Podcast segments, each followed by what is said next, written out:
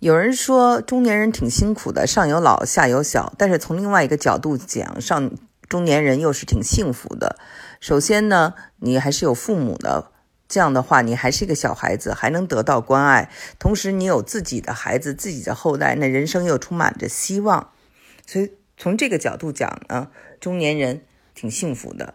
嗯，当然了，在海外的这个华人啊，呃，步入中年以后呢，那就呃涉及到除了教育下一代，还有一个养老问题，就是呃父母呃怎么办？有的父母呢就在呃中国，那就是鞭长莫及；有的是把父母接到了呃。美国呀，或者是北美一些地方哈，嗯，跟父母共同生活，在这共同生活中呢，也会有一些矛盾的产生。那么这个矛盾的产生呢，主要是一个界限感的问题，就是说这个文化不一样。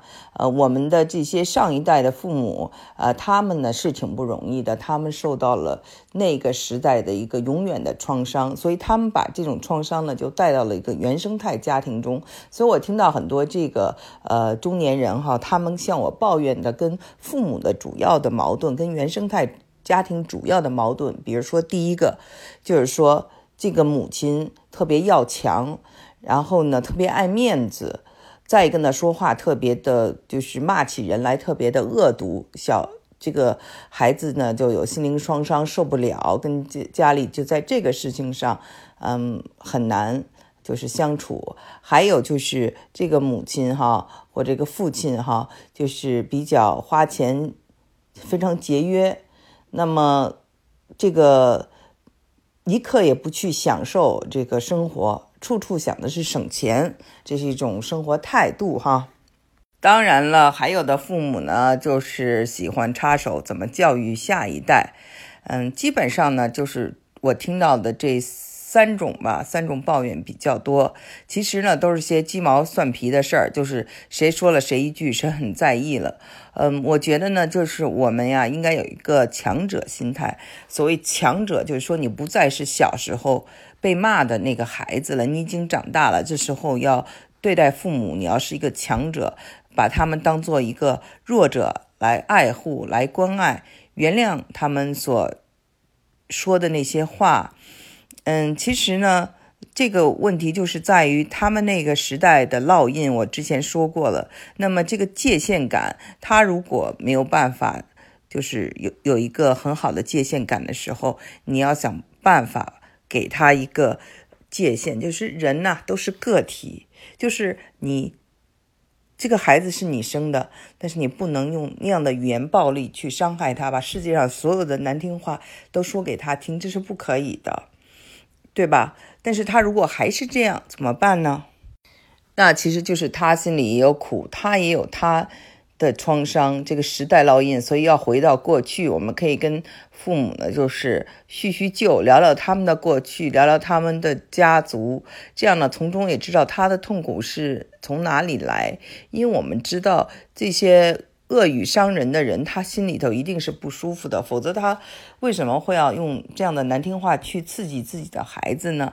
对吧？所以这个呢是要原谅。还有的就是说，父母特别要强，特别的爱面子，喜欢跟其他的这个。人啊，其他的同龄人比啊，你看人家都评上教授了，人家都是呃正局级了，你怎么样啊？在国内是这样的，在啊美国呢，虽然人和人之间的距离稍微远一点，但是华人也就是这么一个圈子。那么这个父母呢，可能还是要看看别人过得怎么样，然后或别人的孩子怎么样，有时候也会做一些比较。那么有的孩子就。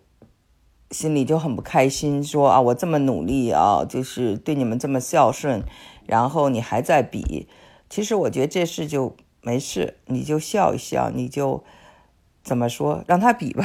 那比是他的权利，在意不在意是你的事儿，你可以不在意，让他跟全世界人去比，让他把你跟比尔盖茨去比都可以，对吧？你不要在乎。嗯，你要对自己有一个信心，你要对自己的定位有一个标准，而不是说，呃，这个父母，嗯，怎样，然后惹来你不高兴。他们比那是他们呃人生中已经退休了，呃生活中可能比较单调，他希望有些兴趣，有些乐趣，所以跟别人比较也是他一个家常的话题。你就这么想。总而言之，我觉得是是可以找到一切的这种英文叫 excuses 去原谅你的父母，或不要跟他较劲。嗯，就是如果他一辈子都喜欢跟人比，你让他现在不跟别别人比，他也难受。所以你就让他比吧。然后你过得不好，不就是一个输吗？啊，别人比我过得好，你承认这一点，OK。不要为这些事情啊，就是有的人就是因为这样子，就觉得我怎么老是不能达到我父母的要求啊，就哭啊，或者是心情非常不好。甚至去看心理医生，我都遇到有这样的朋友。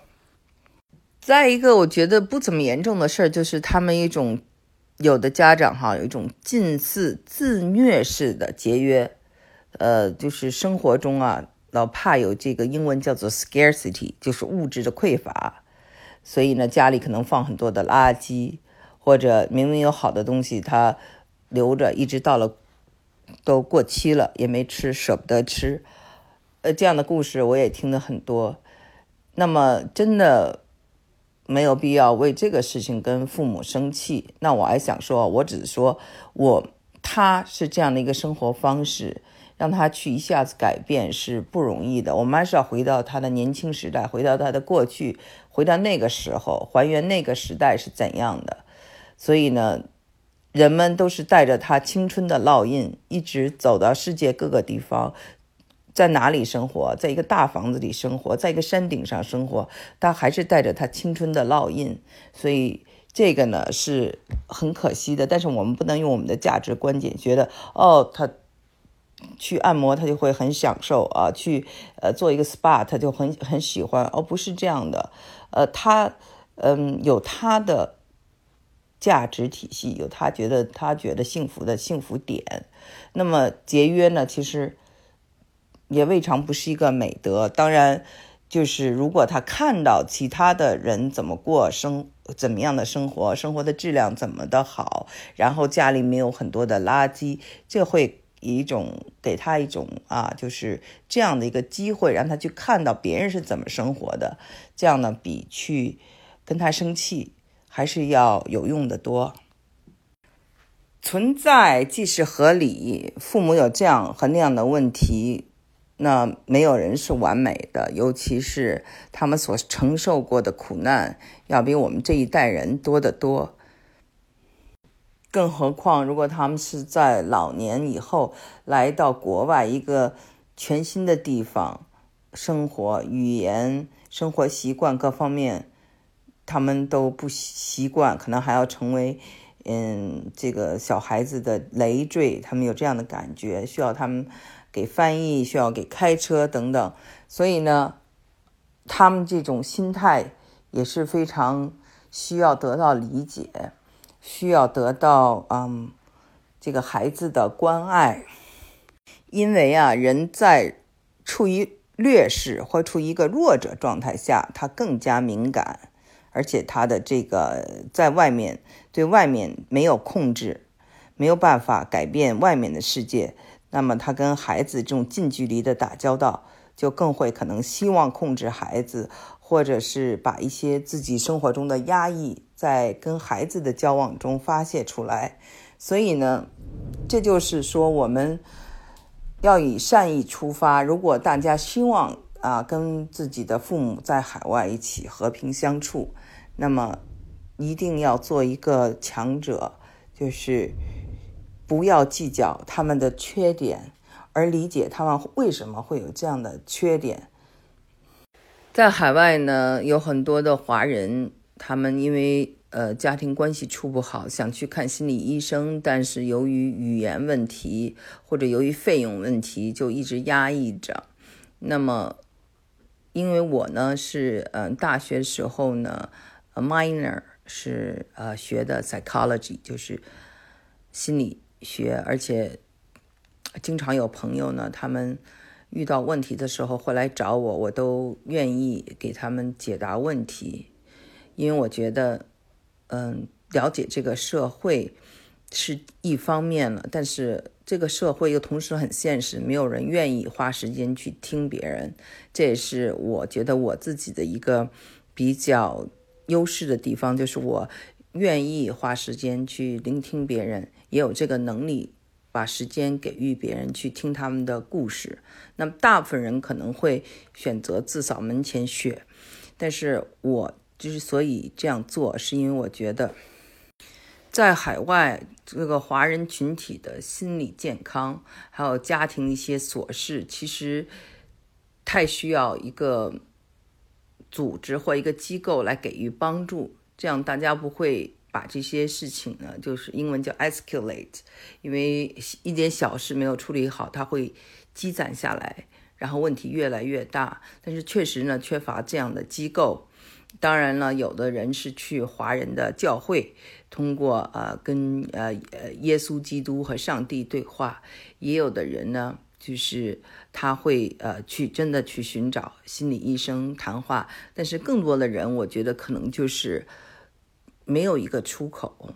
所以今天我做这个节目，也是因为最近接到很多这样的电话，或者听到很多这样的朋友，他们有这样的心事。所以想跟大家分享一下。